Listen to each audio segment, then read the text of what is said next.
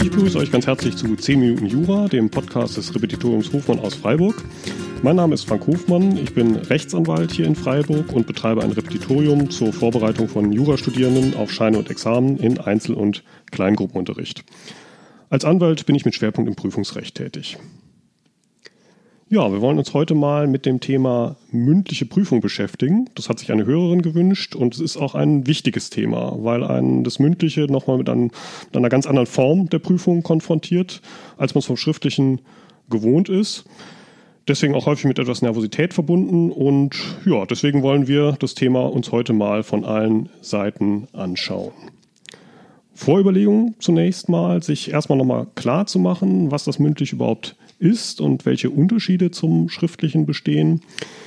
Ich glaube tatsächlich, dass im Mündlichen so ein bisschen geprüft werden soll, wie man sich als Jurist sozusagen in dieser öffentlichen Situation schlägt. Gehört ja auch zum Berufsbild des Juristen irgendwie mit dazu.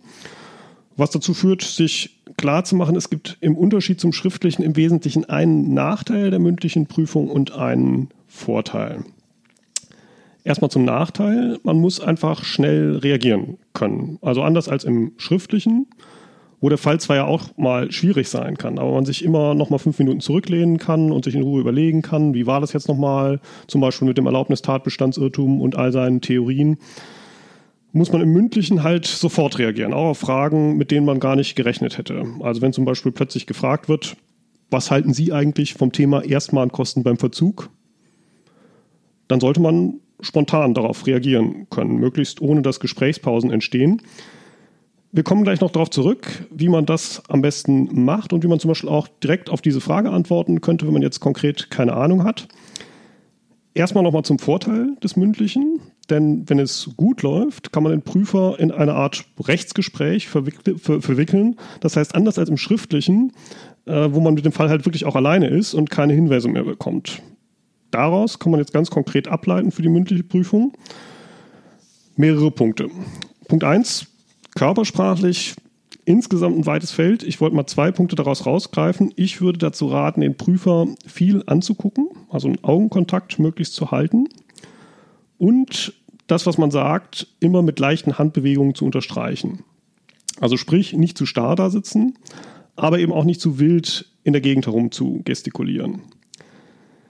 Dann weiter, soweit es geht, möglichst keine längeren Gesprächspausen entstehen lassen. Also sind vor allen Dingen zwei Situationen, wo einem das passieren kann. Zum einen, wenn man im Gesetz blättert. Da ist man die Gefahr des Abtauchens sehr groß und dann weiß der Prüfer nicht, wo man ist. Deswegen würde ich empfehlen, in der Situation zu moderieren, was man macht und wo man gerade ist. Auch wenn es sich scheinbar ein bisschen blöd anhört. Also zum Beispiel, wenn man nach der Norm sucht für den Aufwendungsersatz aus dem Auftragsrecht, also in Paragraph 670 BGB, dann etwa diese Zeit zu überbrücken, indem man sagt, Doppelpunkt, der Auftrag ist als Vertragstyp im Schuldrecht geregelt, dort im besonderen Teil, der die einzelnen Vertragstypen beinhaltet und auch die gesetzlichen Schuldverhältnisse. Es handelt sich um einen unentgeltlichen Vertrag.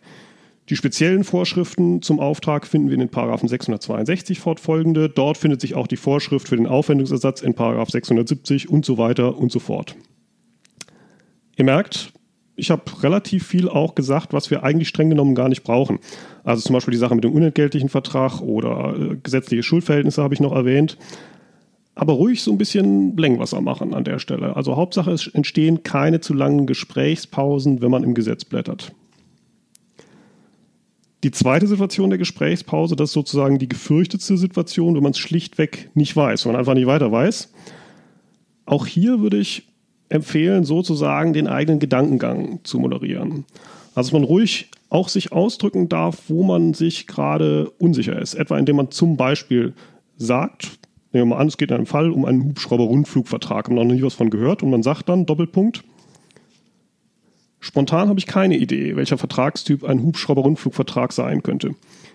Ich überlege gerade, welche Leistungen hier geschuldet sind. Offensichtlich ein Flug gegen Geld. Damit dürften Kauf und Miete wohl ausscheiden.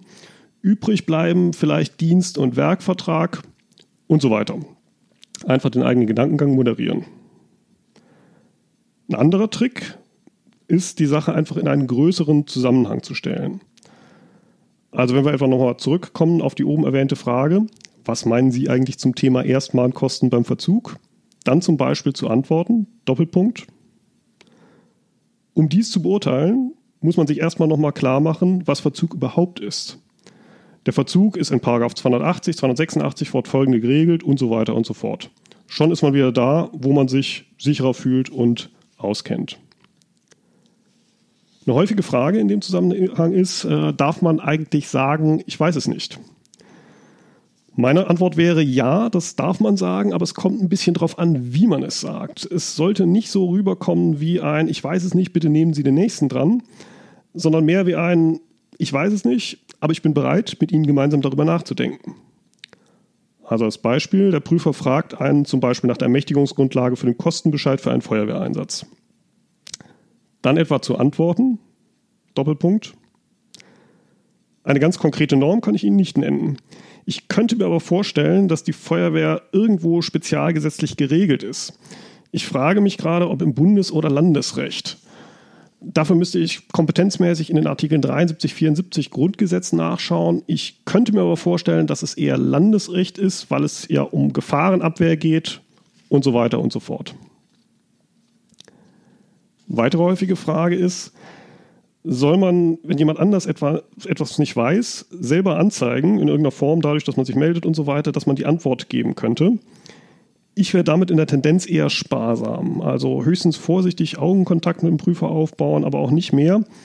Ich finde, der Negativeindruck, der dadurch entstehen kann, dass man sich da auf Kosten von jemand anders in den Vordergrund spielen möchte, der überwiegt sonst leicht eben die positive Antwort, die man dann auf die Frage geben könnte. Letzter Tipp, würde ich auch nicht unterschätzen. Viele Professoren und Praktiker in der mündlichen Prüfung haben einfach auch Freude am juristischen Argumentieren und deswegen sich durchaus auch immer gerne auf Diskussionen einlassen.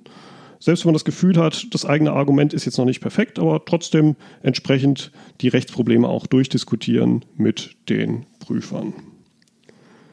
Ja, das war's für heute. Wenn euch der Podcast gefallen hat, würde es mich freuen, wenn ihr ihn abonniert. Ähm, auf meiner Website stelle ich auch alle jeweils neuen Folgen ein zu dem Podcast. Dort findet ihr auch einige kostenlose Skripten für euer Studium. Wenn ihr Wünsche habt, was ich in diesem Podcast mal besprechen soll, schickt mir einfach gerne eine Mail. Die Adresse findet ihr auch auf meiner Website. Ja, würde mich freuen, wenn ihr dem Podcast weiter folgt. Macht's gut, viel Erfolg in euren Klausuren und tschüss.